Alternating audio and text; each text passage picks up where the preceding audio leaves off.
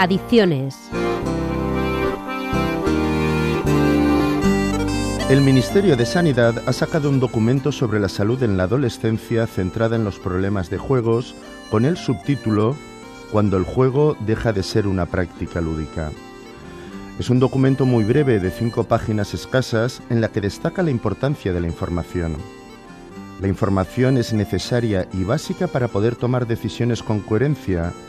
Informar supone avanzar en equidad en la salud, lo que se convierte en justicia social para todas las personas. Es evidente que la salud mental está empeorando en los últimos años.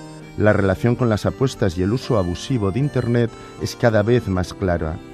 La conducta deteriora la salud y la salud deteriorada incrementa la conducta de riesgo.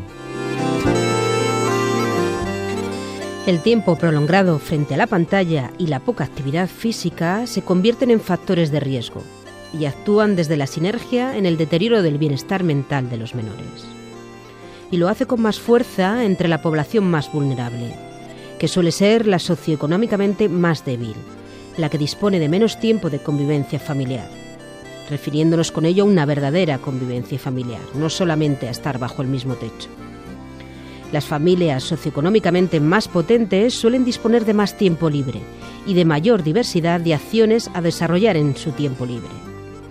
De esta forma, el tiempo libre se convierte en un factor de protección y educativo, mientras que con la carencia de recursos y convivencia se convierte en todo lo contrario, en un factor de riesgo. Un mayor tiempo frente a las pantallas y una menor actividad física también tiene repercusiones en la obesidad, el incremento de diabetes, cardiopatías y otros problemas de salud. Lo que hacen durante ese tiempo frente a las pantallas también puede ser un problema en sí mismo. Con datos de 2020 del Plan Nacional sobre Drogas, el 16,2% de la población española entre 15 y 29 años realizaba apuestas habituales al menos seis días a la semana.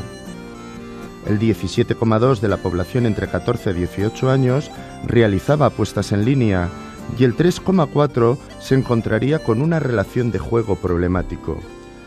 Todo ello con una gran diferencia entre sexos, siendo el 5% entre el caso de los chicos y el 1,9% en el caso de las chicas. El juego problemático entre la población de 15 a 64 años se sitúa en el 1,3%, con lo que el juego problemático entre los más jóvenes es dos veces y media superior al de la población general. En el estudio Perfil de los adolescentes jugadores de azar a través de Internet, realizado por la Universitat Oberta de Cataluña, los investigadores reflejan que casi el 20% de los adolescentes españoles han apostado en línea antes de la mayoría de edad. Algunos comienzan con las apuestas de forma presencial, ya que en determinados entornos las casas de apuestas y salones de juegos se convierten en un punto de encuentro. Tras esa iniciación, la puesta en línea termina siendo más cómoda y consolida el hábito.